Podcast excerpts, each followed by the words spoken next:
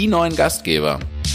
In der heutigen Folge erzählt uns Lennart, einer der Gründer von der Bar The Door aus Karlsruhe, wie sie es zu Corona-Zeiten handhaben, wie sie es schaffen, die Cocktails in die Flasche abzufüllen, wie sie damit weiter Umsätze generieren, aber auch, wie sie Stammgäste weiterhin an die Bar binden, dadurch Erlöse haben und mit liquiden Mitteln jetzt schon arbeiten können. All das und noch ein bisschen zusätzlichen Nerdy Bar Talk gibt es für euch in der heutigen Folge. Ja, herzlich willkommen zur jetzt schon vierten Episode von Die neuen Gastgeber.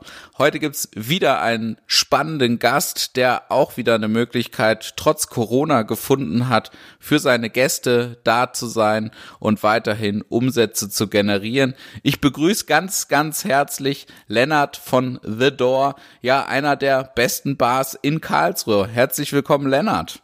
Hallo Lukas sehr, sehr schön, dass du die Zeit gefunden hast, auch wenn ich weiß, dass trotz Corona an einem Samstag ein bisschen was bei dir los ist. Dazu kommen wir gleich mal im Detail. Ich würde erstmal kurz bitten, Lennart, dass du ganz kurz unsere Zuhörer mal abholst und zu dir in Karlsruhe in die Bar lotst und so ein bisschen erzählst, was ist The Door, was verbirgt sich dahinter und wie können unsere Gäste sich das vorstellen? Also das Konzept The Door ist eine kleine Cocktailbar im, im Gewölbekeller in der Karlsruher Hirschstraße. Das bedeutet, ähm, wir sind keine Speak-Easy Bar im, im klassischen Sinne, also keine mit Absicht versteckte Bar, wo man klingeln muss, aber wir sind auch nicht offensichtlich, wir haben kein ähm, Laufpublikum in dem Sinne, sondern ähm, man muss uns kennen, dass man uns überhaupt findet, obwohl wir relativ zentral in der Stadt sind. Und ähm, unsere Bar gibt es seit 2018 und wir haben so langsam ein kleines bisschen Stammpublikum aufgebaut und es hat sich einfach über die letzten Jahre rumgesprochen, dass es diese Bar gibt. Und ähm, wie Lukas, wie du gerade schon gesagt hast, mein Name ist Lennart. Ähm, ich bin einer der beiden Inhaber, mache das zusammen mit meiner Verlobten Claudia. Cool. Also ich kann es mir jetzt schon so ein bisschen vorstellen, ähm, kenne die Situation ja auch vor Ort, weiß, dass Karlsruhe mittlerweile eine ganz, ganz tolle Barszene hat und dass ihr da einer der Leuchttürme am, am Barhimmel seid. Dafür bin ich als, als ja, Karlsruher auch wirklich dankbar. Erzähl uns mal so ein bisschen, Lennart, wie du dazu gekommen bist. Du hast dich ja schon ähm, vorher mit Spirituosen auseinandergesetzt. Ähm, Claudia ist da ja auch schon so ein bisschen vorbelastet, wenn ich es richtig in Erinnerung habe. Wie kam es zu The Door? so als kleinen Rundumschlag, ähm, ich habe mich schon immer für Spiritosen und Drinks interessiert, habe das früher, wie man das so gerne macht, hobbymäßig nebenher mir mein Geld verdient, um mir ein bisschen mehr Freiheiten neben meinem Taschengeld während der Schulzeit und ähm, auch später mein Studium zum Teil zu finanzieren. Mein Studium äh, war ein Jurastudium, das ich dann im dritten Semester beendet habe, weil ich mehr Zeit in der Gastronomie verbracht habe als äh, im Hörsaal und habe mir gedacht, ich sollte aus der Schwäche, worunter das Studium leiden musste, meine Stärke machen und sollte mich eher in diesem Bereich weiterbilden. Das ist mein, mein Steckenpferd, das ist das, was ich gerne mache, meine Leidenschaft. Und habe mich dann dazu entschieden, ein Business Management Studium zu machen, das eben auf Hotel, Tourismus, Event ausgerichtet ist und habe dann auch später meinen ersten festen Job als F&B Manager hier in Karlsruhe äh, in einem Hotel angenommen und war dann direkt für eine recht große Cocktailbar verantwortlich, für ein Restaurant, Frühstück, Minibar und habe das auch gerne gemacht. Allerdings habe ich dort sehr, sehr viele Stunden investiert. Das kennt jeder, der ähm, in der Gastronomie arbeitet. Nicht immer sind die Stunden äh, dementsprechend, was man, was man eigentlich im Vertrag stehen hat. Und ich wollte mich so ein Stück zurückziehen, hatte auch das Gefühl, ich habe dort das gelernt, was ich, was ich lernen kann oder lernen durfte zum Glück auch und wollte mich einfach ein bisschen in andere Richtungen ausbreiten und habe dann der Tatjana, die in der letzten Folge gesprochen hat, ein bisschen unter die Arme gegriffen, als sie ihre Bar aufgemacht hat. Meine Freundin, mittlerweile Verlobte, hat dort auch gearbeitet und wir haben versucht, ähm, das Barkonzept ein bisschen ähm, auszuarbeiten im Mappa. Und äh, später, nachdem ich dort war, hat es mich äh, auch in die ähm, auf noch eine neue Seite der, der Gastronomie äh, sozusagen getrieben. Und zwar habe ich hier in Karlsruhe im Nicanora, einem Spiritosenladen, auch Verkauf und Schulungen und Tastings gemacht. Ja, und äh, mein Traum war schon immer da, eine Bar nach meinen Vorstellungen zu machen. Ähm, allerdings muss ich auch sagen, so gut wie alles, was schön ist in unserem Laden, hat nichts mit meiner Vorstellung zu tun, sondern mit der Vorstellung von Claudia, weil die einfach ein viel besseres Auge dafür hat. Ähm, mein Bereich ist eher so das Kreative hinter der Bar, die Drinks. Claudia äh, kümmert sich ganz viel um, um die Zahlen, die im Hintergrund sind, um das Personal, um die Einsatzplanung, Buchhaltung, und eben auch um alles, was von der Einrichtung und Dekoration angeht. Lennart, magst du uns noch ganz kurz erzählen, wie so ein typischer Tag in der Bar ausschaut? Also wann startet ihr? Wie ist so ein bisschen das Gästeverhalten? Ähm, wie viele Gäste habt ihr dann so an so einem durchschnittlichen Tag? Magst du uns da mal kurz mit reinnehmen? Also Unsere Öffnungszeiten sind immer Dienstag bis Samstag ab 19 Uhr. Wir geben nicht wirklich Schließzeiten an. Wir bleiben gerne immer so lange, wie Gäste kommen, wie getrunken wird, wie Umsatz ist. Wir dürfen natürlich bis um 5 Uhr morgens machen. Das kommt in den seltensten Fällen vor. Ähm, typischerweise fangen wir zwischen 5 Uhr und 6 Uhr an, in den Abend zu starten, bereiten alles vor, bauen alles auf, unsere Station und typische Abend ist schon schwierig. Unter der Woche ist es sehr wechselhaft. Mal ist sehr voll, mal ist es eher ein bisschen ruhiger. So ist das äh, gerade in Karlsruhe, wenn man in keiner Großstadt lebt, ähm, ist da eine sehr große Wechselwirkung da. Am Wochenende ist es ein ganz anderes Verhalten.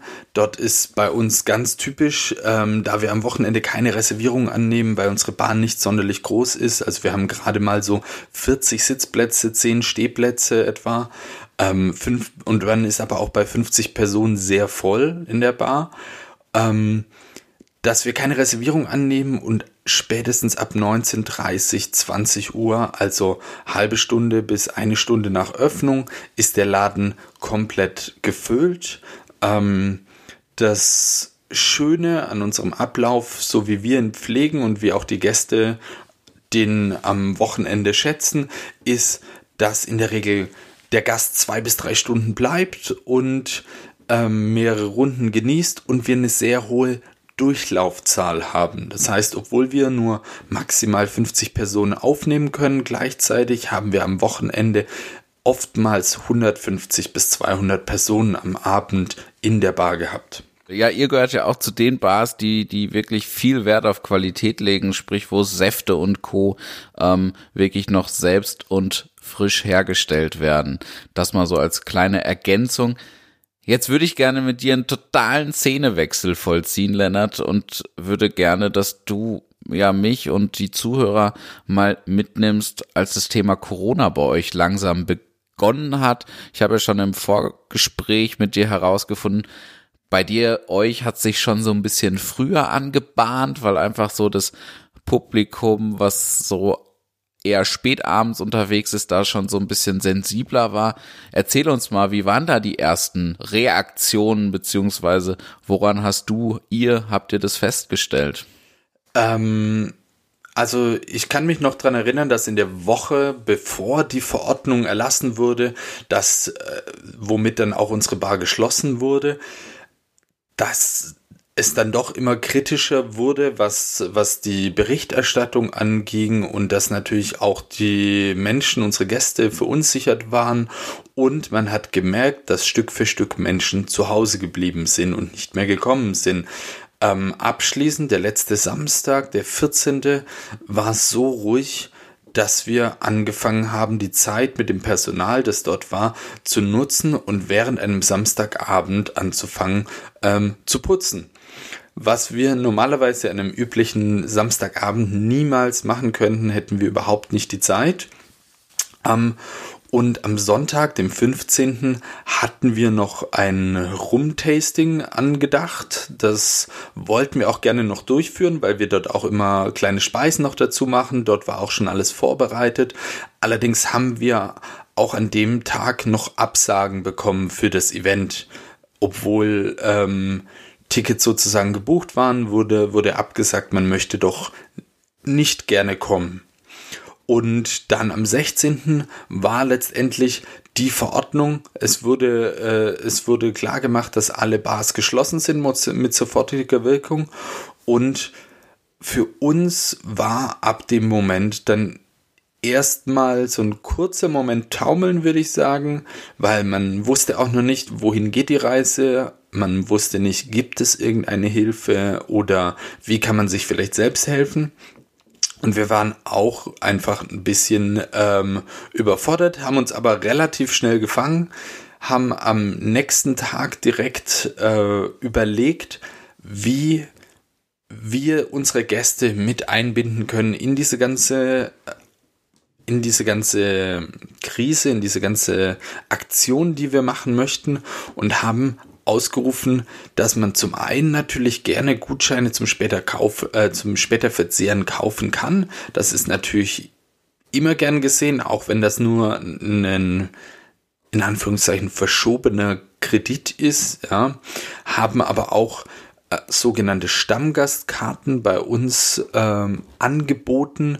Das sind Gutscheine für unsere Wochendrinks, die wir jede Woche entwickeln und man kann sich 52 Stück auf einmal kaufen, um dann diese Stück für Stück zu, zu trinken, wenn unsere Bar wieder geöffnet hat und haben für die ersten Stammgäste, die sich so eine Karte geholt haben, deren Namen auf Messingplatten in die Theke eingelassen. So, das kam schon sehr, sehr gut an und das war auch schon die erste Aktion, die von einem Stammgast selber an uns rangetragen wurde. Und wir haben auch in dieser Ankündigung direkt gesagt, wir werden bald unsere Cocktails auch liefern.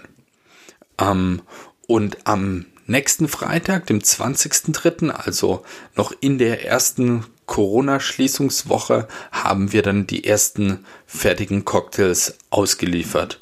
Während der ganzen ähm, Zeit haben wir immer noch unseren Festangestellten, also wir haben einen Festangestellten in der Bar, voll beschäftigt und haben mit ihm weiter an der am Dornröschenschlaf unserer Bar gearbeitet, ähm, haben alles sozusagen Kühltheke ausgeräumt, ausgeschalten und so weiter, alles was man so machen musste und haben dafür gesorgt, dass alle Arbeiten erledigt sind. Danach mussten wir aber leider den Festangestellten in Kurzarbeit schicken. Das ging nicht anders.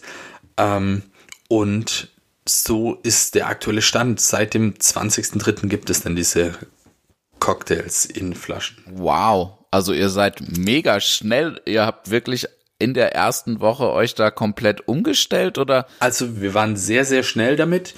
Wir waren, also die, die Barszene zumindestens ist sehr vernetzt in Deutschland und so wie ich das mitbekommen habe, waren wir einer der ersten in Deutschland, die das überhaupt gemacht haben. Nicht die ersten, da gab es noch ein, zwei mehr. Ich habe mich auch mit einer bekannten Bar in, in, Stuttgart abgesprochen und es hat auch ähm, Mixology, das größte Barmagazin in, in Europa, hat auch so eine Art kleine Anleitung dazu parallel mit entwickelt und hat ähm, dazu aufgerufen, man möge doch so etwas in der Art machen.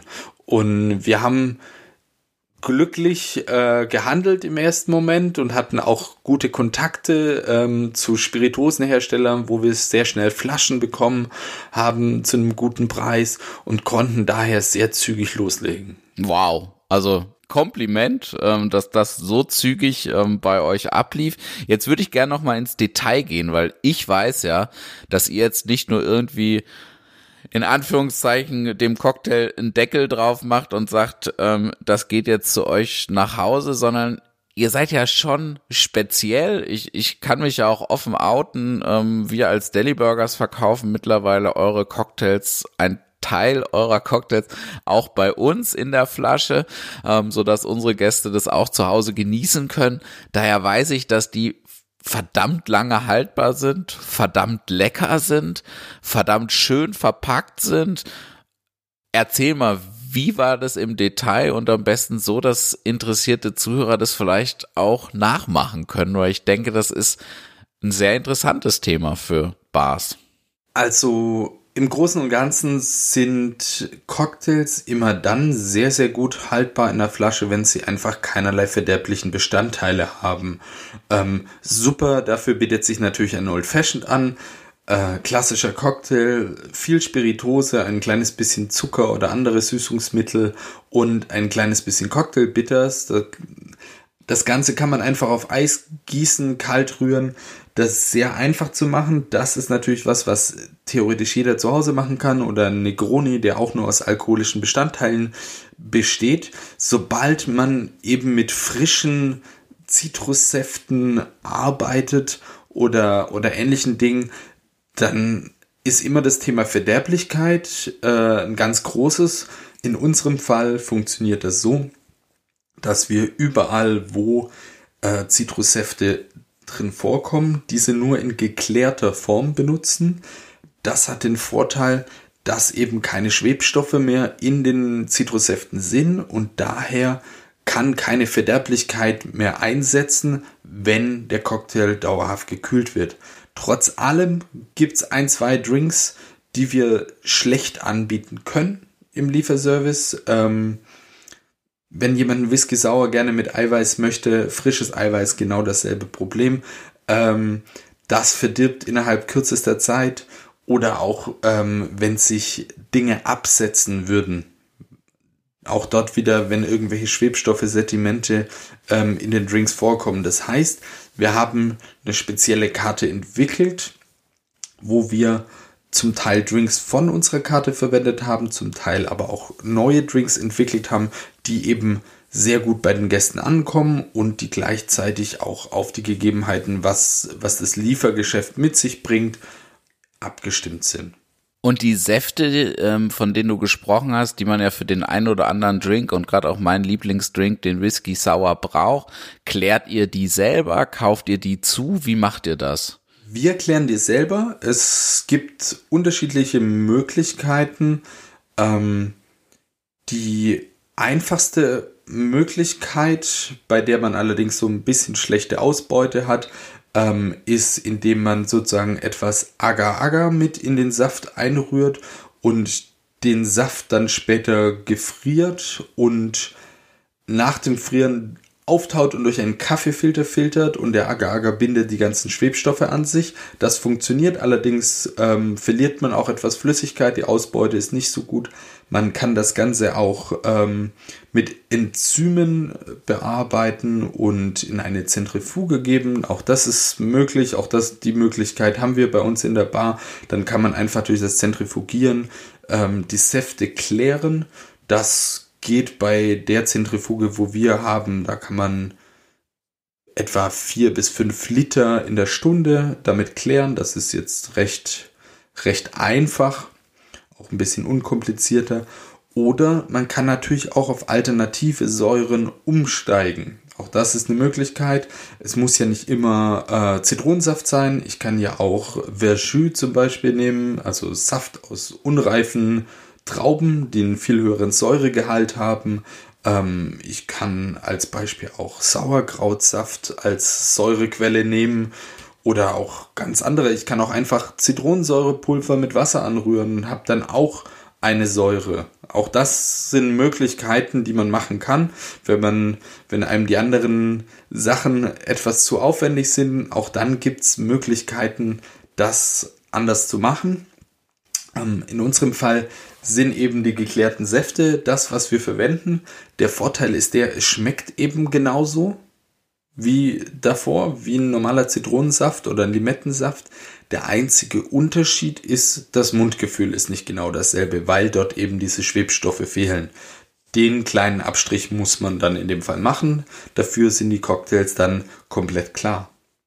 Und sie sehen in der Flasche richtig gut aus. Also das muss ich auch noch mal sagen. Ich war selber total überrascht. Wir füllen ja Eistee äh, selber bei uns auch ab und deswegen habe ich so ein bisschen Erfahrung, ja, was Trübstoffe und Co. angeht und wie dann auch manchmal so ein bisschen die, die Optik darunter leidet. Und da muss ich sagen, in dem Fall von dem Whisky Sauer von euch, wow, also eine richtig tolle Optik. Ähm, nicht nur was die Flasche angeht, sondern auch was das Produkt angeht. Ihr habt ja eine Klarglasflasche. Super. Jetzt würde ich dich ganz kurz, also ich gehöre definitiv nicht zu den Bar-Nerds. Ähm, eine Zentrifuge hört sich jetzt nicht so an, als hätte die jede Bar Kannst du kurz was dazu sagen? Wie hoch ist der Invest, wenn ich mir sowas anschaffe? Wo kann ich mir vielleicht sowas gut anschaffen? Auf was muss ich achten? Ähm, da hast du vollkommen recht. Eine Zentrifuge ist jetzt vielleicht nicht das typische Bar-Equipment. Ich würde sagen, in Bars, ähm, in dem Niveau, in dem wir uns bewegen und ist das auf jeden Fall gang und gäbe. Dort gibt es mhm. noch auch ganz andere ähm, Geräte wie ein Rotationsverdampfer und, und, und. Ultraschallbad, sous bad alles Mögliche, was dort verwendet wird. Das ist ähm, durchaus äh, typisch oder gegeben. Allerdings, wenn man jetzt das Gros der Bars anschaut, die in Deutschland Getränke machen, ähm, ist es natürlich nicht vertreten. Das ist vollkommen klar. Ähm, so eine Zentrifuge für den in Anführungszeichen Hausgebrauch also keine Laborzentrifuge. Dort würden wir so bei günstigen ab 15.000 Euro anfangen. Ähm, eine Hausgebrauchszentrifuge, da gibt es einen sehr, sehr guten Hersteller, die äh, nennt sich Spincell. Ähm, das ist auch das, was wir haben. Dort ist man so bei 2000 Euro mit allem drum und dran, mittlerweile vielleicht etwas günstiger ähm, mit dabei. Das ist so das, was man, was, was wir nehmen. Damit kann man auch noch ganz andere tolle Sachen machen, aber wir benutzen es unter anderem. Werdet ihr denn auch dafür offen, wenn jemand zu euch kommt mit ein paar Liter Saft und sagt, kannst du mir die durch die Zentrifuge jagen? Ich möchte oder kann gerade keine 2000 Euro in die Hand nehmen. Wäre das für euch ähm, eine Möglichkeit? Ähm, natürlich, also wenn uns jemand äh, bittet, dass wir da ein paar, paar Liter Saft äh, zentrifugieren, auch das wäre kein Problem. Ähm, solange wir jetzt nicht zur, zur Safttankstelle in Karlsruhe werden, ist das gar kein Problem. Ja, ja, also ich weiß von vielen das und äh, ja auch von mir selber, hey, gerade zur jetzigen Zeit sitzt das Geld richtig knapp. Ähm, deswegen auch so ein bisschen, also ich würde mir wünschen, wir würden uns noch viel mehr miteinander vernetzen. Eins davon ist ja das Podcast-Projekt. Ähm, und vielleicht fragt ihr genau die anderen, die vielleicht gerade kein Geschäft haben, keinem Geschäft nachgehen möchten, ähm, ob ihr euch da Equipment ausleihen könnt oder ob ihr da einzelne Arbeitsschritte machen könnt, ähm, dass man so zusammen irgendwie einen Weg schafft, ohne dass man sich jetzt für richtig viel Geld, weil auch 2000 Euro ist schon eine hübsche Summe. Jetzt ganz kurz, jetzt weiß ich ja noch, es gehört noch ein bisschen mehr bei euch dazu. Wie sind die nächsten Schritte? Wie kommt ja der gute Stoff in die Flasche? Magst du uns da noch so ein bisschen mitnehmen? Kann ich gerne machen. Das Prinzip ist letztendlich ähm, gar nicht sonderlich schwer.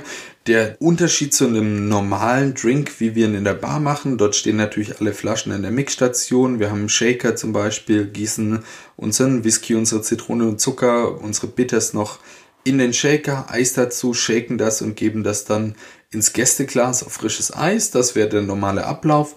In dem Fall des Bottle Cocktails wollen wir ähm, den Drink ja jetzt noch gar nicht kühlen oder runterkühlen. Das bedeutet, wir nehmen einfach unseren Inhalt der Flasche und machen im entsprechenden Verhältnis Whisky, Zucker, unseren geklärten Zitronensaft und die Bitters dazu, rühren das und geben das dann in der Flasche. Wir haben in dem Moment noch kein Schmelzwasser, das ist aber auch gar nicht schlimm, Später hat der Kunde die Möglichkeit, sich einfach den Drink auf Eis zu gießen. Wer möchte, kann ihn sich auch nochmal shaken, um ein bisschen äh, den Sauerstoff unterzuheben. Aber das Schmelzen, das Runterschmelzen beginnt erst im Gästeglas oder beim Gast. Und dadurch kann man sich dann auch sicher sein, dass der Drink später nicht verwässert beim Gast ankommt. Und das ist eigentlich auch schon alles. Das Ganze wird abgefüllt. Wenn ich den jetzt direkt rausgebe, kommt einfach nur der Korken rein. Label drauf, wird beschriftet, Alkoholgehalt und Abfülldatum. Und das war es eigentlich auch schon. Also es, bei uns wird das Ganze auch sehr einfach von Hand gelabelt, weil wir keine Labelmaschine oder Abfüllmaschine oder irgendetwas haben. Ähm, das wird alles von Hand gemacht, weil auch diese Maschinen natürlich ähm, einige hundert Euro kosten würden. Und das Ergebnis macht einfach einen mega professionellen Eindruck. Also das war auch nochmal ähm, mein Eindruck, wo ich so dachte, gerade mit dieser Schrumpfkappe, als ich dann die erste Flasche in Händen hatte, wo ich so dachte, wow, geil, das ähm, sieht irgendwie aus, als ja, würdet ihr es schon länger machen, als wäre das nicht nur ein Corona-Projektchen. Ähm, nee, also ist tatsächlich erst jetzt entstanden aus der Not äh, heraus, wenn man so will. Ähm, da wir halt einfach sonst null Umsätze oder nahezu null Umsätze haben würden. Ja. Und das bringt uns jetzt zumindest dazu, dass wir einen Teil des Getränkeumsatzes aktuell immer noch fahren und damit zumindest einige fixe Kosten decken können. Wo liegt ihr da prozentual? Kann man das ähm, benennen im, im Vergleich zu der Zeit vor Corona? Also wenn man unsere Umsätze an sich betrachtet, muss man ein bisschen differenzieren. Ähm, unser Umsatz von der ganzen Firma ähm, teilt sich ungefähr zu 75 Prozent in Inhouse Getränke- und Essensumsatz, wobei Essen ähm, nur kalte Snacks sind. Die machen vielleicht von dem Getränke oder von dem Inhouse-Umsatz vielleicht 5% aus. Das ist nicht sonderlich viel. Ähm, dann haben wir etwa 15% unseres äh, Monatsumsatzes ist Bar Consulting und Catering. Ähm, das heißt, ich habe teilweise für die Barindustrie Aufträge oder wir machen Außerhaus-Caterings. Und dann gibt es etwa 10% äh, im Monat, was mit Tastings ähm, und Cocktailkursen an Umsatz erzielt wird. So teilt sich das etwa auf. Ähm, alles, was an Catering und Consulting und Tastings ursprünglich vereinbart war oder Termine waren, ist natürlich von einem Tag auf den anderen von 100 auf 0 weggebrochen. Das ist logisch. Das heißt, es bleiben sowieso nur noch maximal 75% Umsatz, ähm, was, was erwirtschaftet werden kann. Ähm, und von diesen, Umsatz, von diesen 75% Getränke und Essensumsatz, davon, da haben wir jetzt ungefähr ein Viertel, das wir aktuell erwirtschaften damit. Wow, das ist aber schon eine ganz gute Zahl. Also 25 Prozent, da kann man schon mal ein paar Kosten mit abdecken. Gell? Genau.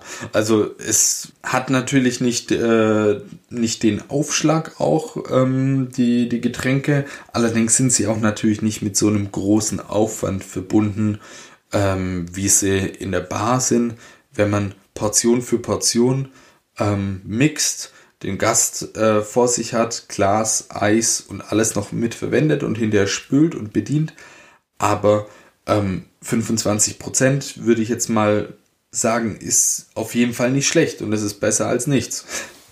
Auf jeden Fall, auf jeden Fall. Und ihr macht weiterhin eure Gäste glücklich. Ähm, vielleicht magst du kurz erzählen, wie waren denn da die Reaktionen? Wie sind die aktuell?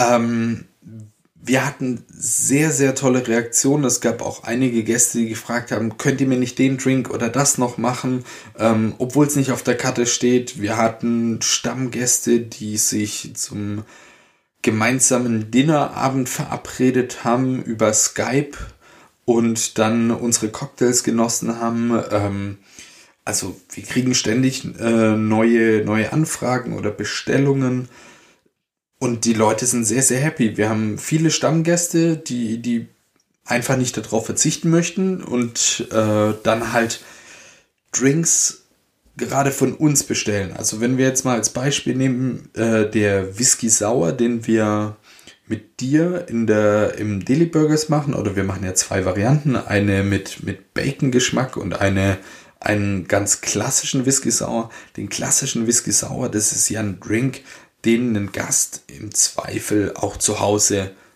sich zubereiten kann. Ob er das dann möchte oder ob ihm das zu viel Aufwand ist, ist eine ganz andere Frage, aber er kann's. Ähm, und gerade viele Gäste bestellen eben die Drinks, die auf unserer Karte unsere eigenen Drinks sind, die man so sowieso nirgendwo außer bei uns trinken kann.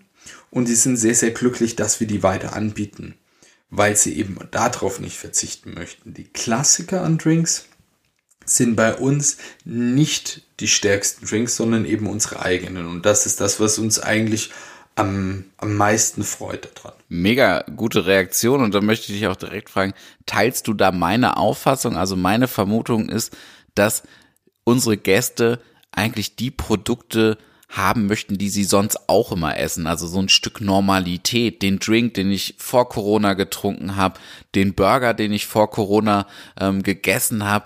Mein Eindruck kommt daher, wir haben jetzt einen Special Burger gemacht zu Corona-Zeiten und haben da echt ein desaströses Feedback, was die Bestellzahlen angeht, weil gefühlt keiner was Neues möchte. Wie siehst du das?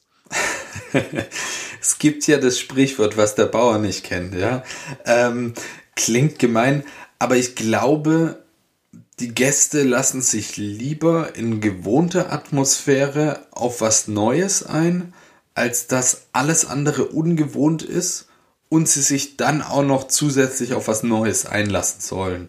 Ähm, ja. Bei uns ist es auch so, dass die Drinks, die davor den besten Umsatz gemacht haben, am besten gelaufen sind, auch jetzt weiter die sind, die am besten laufen. Also da kann ich dir ganz klar zustimmen. Wir haben ein, zwei neue Drinks auf die Karte genommen. Allerdings waren das auch recht sichere Nummern von, von den Aromen her, wo man schon weiß, das möchte der Gast. Hm. Ja, cool.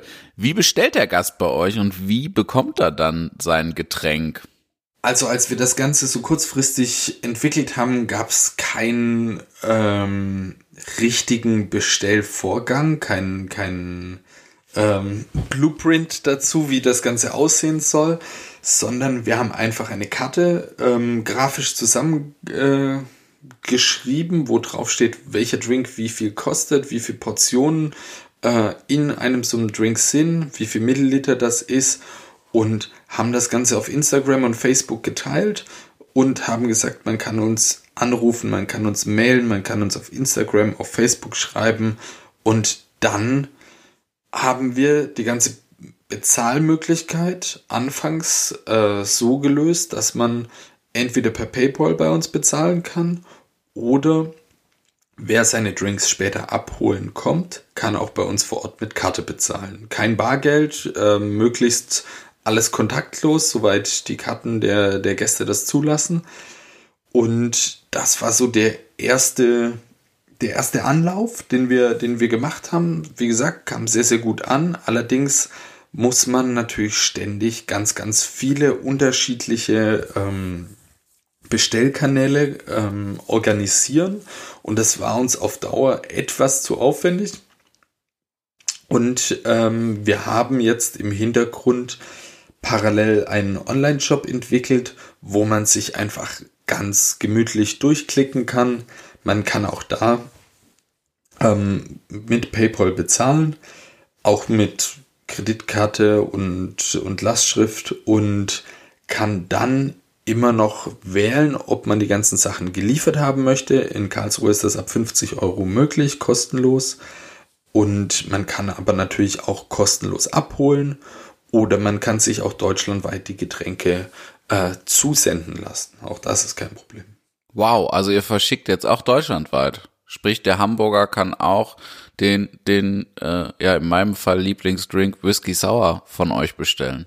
Das kann er auch tun. Ähm, wir haben bis jetzt außerhalb vom Landkreis Karlsruhe ähm, noch nicht so viele Bestellungen. Zwei, drei sind schon reingekommen, aber ähm, im Großen und Ganzen ist es schon für Karlsruhe gedacht. Wir wollen aber natürlich niemandem außerhalb die Möglichkeit absprechen, bei uns auch was zu bestellen. Magst du uns kurz ähm, die Internetseite verraten, weil da findet man, glaube ich, sowohl Eindrücke was gibt's genau, zu was für Preisen, in was für Größen, aber auch wie, wie ist das Design, was befindet sich auf den Etiketten, da findet man ja nochmal eine wirkliche Fülle an Informationen. Schieß mal los und mach mal ein bisschen Werbung in eigener Sache, bitte. Ähm, also unsere Homepage ist the-door.bar. Ähm, dort findet man dann auch die Kategorie Shop. Wenn man da drauf geht, wie gesagt, es sind einige unserer Drinks drauf. Wir haben aber auch ähm, ein paar Drinkpakete für den, der sich auf nichts Abgefahrenes einlassen möchte. Auch da kann man sich einfach einen sehr, sehr guten Gin Tonic nach Hause bestellen. Man kann sich einen leckeren Cuba Libre oder auch einen Moskau Mule nach Hause bestellen. Auch das sind ähm, ganz klar Möglichkeiten. Wir haben ein paar klassische Drinks im Angebot und wir haben eben einige Eigenkreationen mit drin.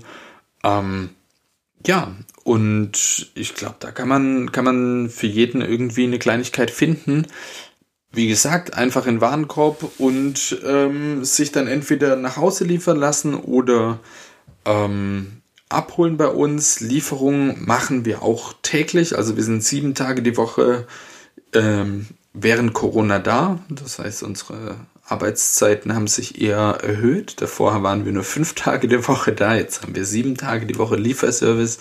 Ähm, aber ich finde, gerade jetzt ist es besonders wichtig, dass wir eben auch Präsenz zeigen. Und das tut ihr richtig gut. Erzähl mal ein bisschen was, du hast ja eben schon erzählt, ihr habt eine Vollzeitkraft bei euch im Team. Ähm, erzähl mal, was waren Bedürfnisse des Teams, wie ist da die Kommunikation? Du hast ja schon gesagt, dass ähm, eure Vollzeitkraft sich gerade in, in der Kurzarbeit befindet. Was sind da so Bedürfnisse ähm, des Teams und wie, wie war das für dich euch? Ja, also so grob zu der Strukturierung von unserem Team. Ähm, wir sind eben zwei Inhaber, die voll im Betrieb arbeiten. Wir haben einen Festangestellten, der im Betrieb arbeitet. Das heißt, wir sind eigentlich drei Vollzeitkräfte, wenn man so will. Und wir haben insgesamt neun Aushilfen. Ähm, das heißt, ähm, für uns war es natürlich glücklicherweise der Fall, dass wir sehr viele Aushilfen haben und wir mussten denen natürlich relativ zügig ähm, sagen, dass wir sie jetzt leider nicht weiter einteilen können, weil es halt einfach kein, keine Arbeit äh, vor Ort gibt. Ähm, das Glückliche für uns und auch für unsere Aushilfen ist, dass viele davon das Ganze nur machen, den, den Job bei uns, den Nebenjob, weil sie Lust darauf haben und nicht, weil sie auf das Geld zu 100% angewiesen sind. Aber es sind, wir haben zum Glück keine Aushilfen, die auf diese 450 Euro essentiell angewiesen sind. Das war schon mal das Erste, wofür wir sehr, sehr dankbar sind. Und auch für den Festangestellten haben wir uns natürlich zusammen mit unserem Steuerberater ähm, besprochen und eine Lösung versucht zu finden, wie er natürlich im Betrieb gehalten werden kann, weil wir sind sehr glücklich mit ihm und möchten natürlich nicht, dass er äh, seinen, seinen Job verliert aufgrund der Situation und wir möchten ihm natürlich auch diese Sicherheit geben und geben können. Und deswegen haben wir ihn auch noch ähm, eine ganze Weile im, im März angestellt und haben mit ihm noch einige Arbeiten gemacht, damit er eben nicht äh, diese Kurzarbeitergeld, ähm, das Kurzarbeitergeld in vollen Umfang bekommt, sondern eben seinen richtigen Lohn. Und ähm, jetzt im April hat er Kurzarbeit. Das ist weder für, für ihn noch für uns irgendwie die optimale Situation. Ähm, aber wir haben auch schon gesagt, dass wir gerne das Ganze, was er jetzt verliert, anhand äh, von, äh, von einem Bonus, gerne auch, den wir, den wir gemeinsam verhandeln, gerne auch ähm, am Ende vom Jahr irgendwie wieder ähm, extra bezahlen. Auch das war eine Überlegung. Wir haben noch keine genauen Ausgestaltung davon, aber uns war es sehr wichtig, dass nicht der Mitarbeiter ähm, dadurch verliert, dass er jetzt zu Hause sein muss. Hört sich nach einer ja nicht idealen Lösung an, aber ich glaube, die ist schwer in der heutigen Zeit zu finden. Aber ich, ich denke auf jeden Fall nach einer Lösung, die für beide Seiten akzeptabel ist. Und ich glaube, das ist ja schon ein toller Zustand, den man da zur heutigen Zeit erreichen kann. Jetzt hast du eben ja auch schon ein bisschen erzählt, Du hast auch mal den juristischen Weg eingeschlagen und ich weiß, ich habe auch schon mal mit dir über das Thema Versicherung gesprochen. Ich weiß, es ist gerade in unserer Branche ein ja recht viel diskutiertes Thema. Ich hatte das auch schon ähm, mit einer ja, Betriebsschließungsversicherung, die mir dann offeriert hat, ähm, ja, wenn ich den Betrieb schließe, dann wären sie jetzt so kulant und hätten sich dem bayerischen Modell angeschlossen und würden mir 10 bis 15 Prozent der eigentlichen Summe anbieten, wenn ich da einen Abtretungsvertrag im gleichen Zuge unterschreibe. Erzähl mal, wie ist es bei dir? Magst du dazu kurz was sagen? Wie ist deine Erfahrung, Lennart? Wie ich ja vorher schon gesagt habe, viel von diesen vertraglichen Sachen und Organisation ähm, ist, ist Claudias Thema und ihr war ganz wichtig, als wir die Bar aufgemacht haben, beziehungsweise bevor wir die Bar aufgemacht haben, dass wir direkt gut versichert sind. Ähm, bedeutet, äh, auch wir haben eine Betriebsunterbrechungsversicherung, wir haben eine Betriebsschließungsversicherung, auch dort ähm, ist ähm, Betriebsschließungen durch behördliche Anordnung aufgrund des Infektionsschutzgesetzes mit, ähm, mit eingebunden in die Versicherung. Und ähm, auch uns wurde gesagt, dass das natürlich jetzt nicht greift, dass ähm, das nicht mit abgedeckt ist, der Coronavirus, der neuartige, weil der natürlich bei Abschlussdatum noch nicht im Infektionsschutzgesetz drin stand, obwohl es natürlich nach seit Januar drin steht und auch nach äh, bevor bevor der Ausbruch stattgefunden hat. Ähm, und auch uns wurde ein Vergleich mit einer Verzichtserklärung angeboten, in dem Fall mit einer Pauschalzahlung von 450 Euro. Ähm, eben auch mit, mit Abtretungsvereinbarung. Ähm, wir haben uns erst sehr, sehr geärgert darüber, haben uns jetzt aber fachlichen Rat bei einem Anwalt geholt und ähm, versuchen zumindest da ein besseres äh, Ergebnis bei der Versicherung rauszubekommen, weil natürlich viele Versicherer versuchen, sich dort aus der Haftung zu winden, was in meinen Augen recht, recht schlimm ist, finde ich, weil es sind schon sehr wenige Menschen in der Gastronomie, wenige Betriebe überhaupt mit einer Betriebsschließungsversicherung versichert. Man geht so grob von ein bis zwei Prozent aus. Und trotzdem werden den Prozenten, die sich dann noch gut versichern, ähm, die Möglichkeit genommen, ähm, diese Versicherung in, in, in Betracht zu ziehen. Und das finde ich einfach jetzt nicht in Ordnung. Deswegen haben wir für uns gesagt, es ist uns nicht so wichtig, ob wir in dem Fall jetzt noch die 450 Euro nicht bekommen. Uns ist es wichtiger zu versuchen, ähm, dass, äh, dass wir der Versicherung, die Versicherung dazu bringen, zu haften und tatsächlich eben in vollem Umfang die Versicherungssumme äh, bezahlen zu müssen. Und vielleicht haben ja dann auch noch andere was davon, wenn andere Versicherungen folgen. Ich hoffe es. Ich äh, schließe mich da komplett deiner Meinung an und ähm, wird das Thema auch, auch damit beenden, weil ich da sonst ein bisschen zum Tourette äh, äh, neige, äh, weil es echt ein leidiges Thema ist. Lennart, jetzt hast du schon erzählt, die Drinks in der Flasche, da kommt gerade Umsatz rein. Es kommt Umsatz über Gutscheine rein. Du hast deinen Gästen, die wie hast du sie genannt? Fand ich eine super Lösung mit graviertem Schild jetzt sogar in der Bar.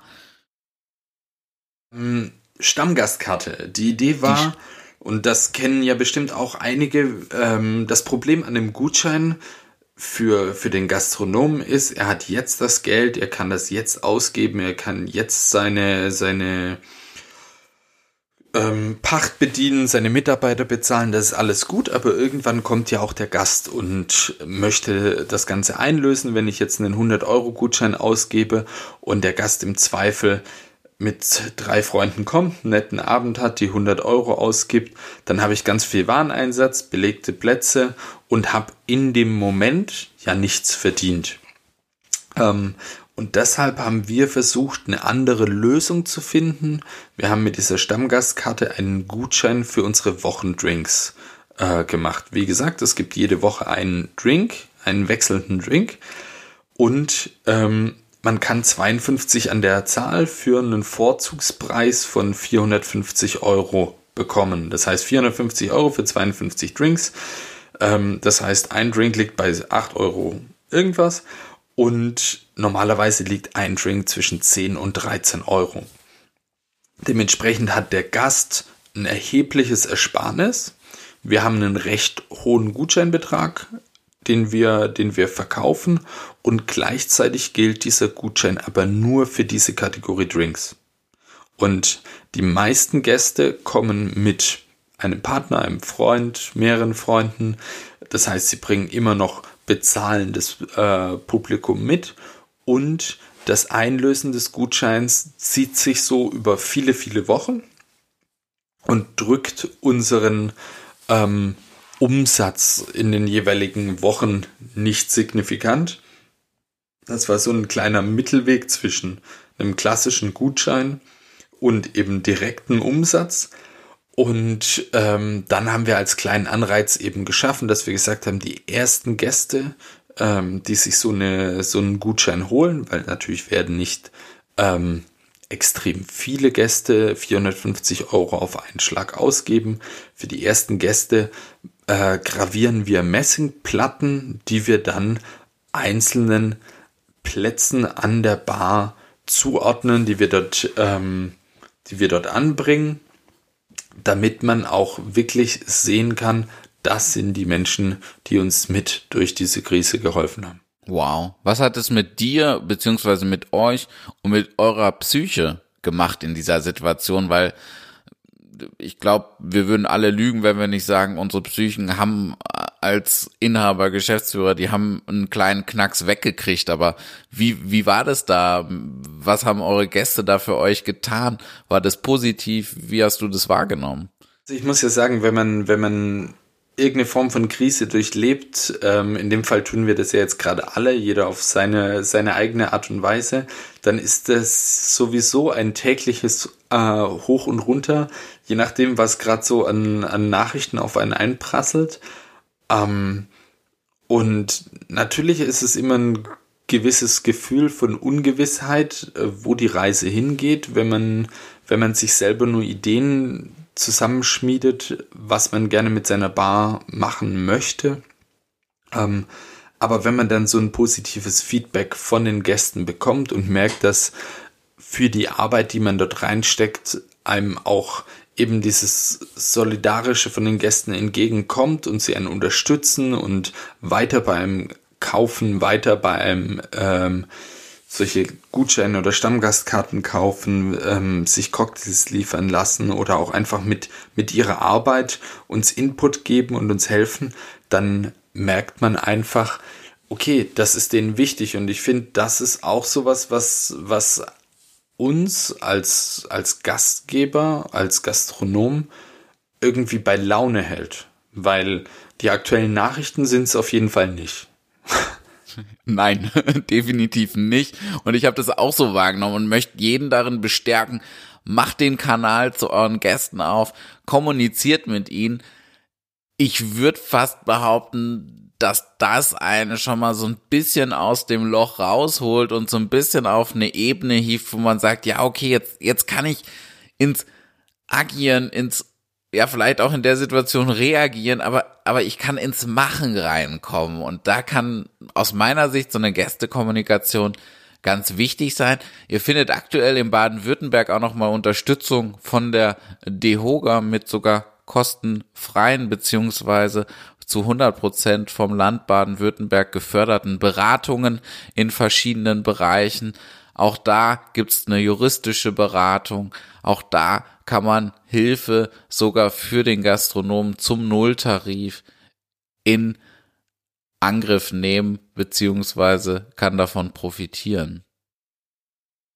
Ja, also ich finde auch, ähm, jetzt habt ihr die Zeit, jetzt habt ihr vielleicht keinen Umsatz in der Bar, in eurem Restaurant oder was auch immer ihr habt.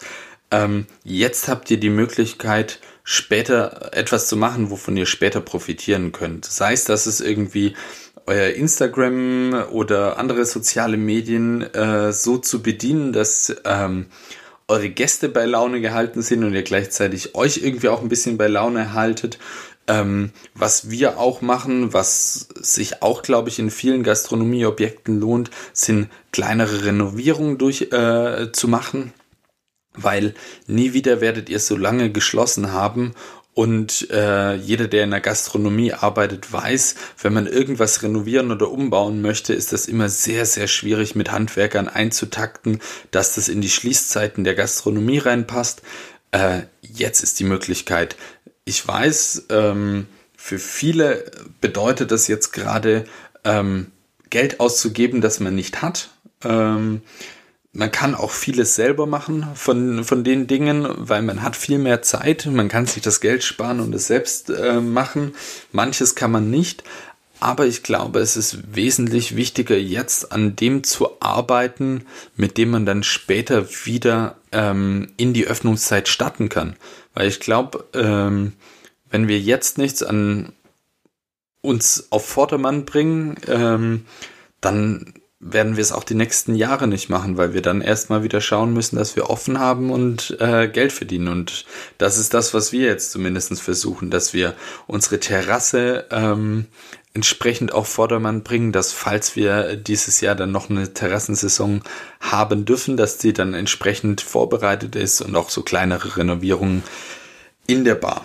Das war ein schönes Schlusswort. Ich glaube, damit können wir abschließen können nochmal dazu aufrufen, ihr findet ja alles, was Lennart, glaube ich, aktuell zu berichten hat, beziehungsweise auch Claudia, beziehungsweise die komplette Bar, findet ihr auf Instagram. Magst du da noch kurz äh, sagen, wie man euch da findet?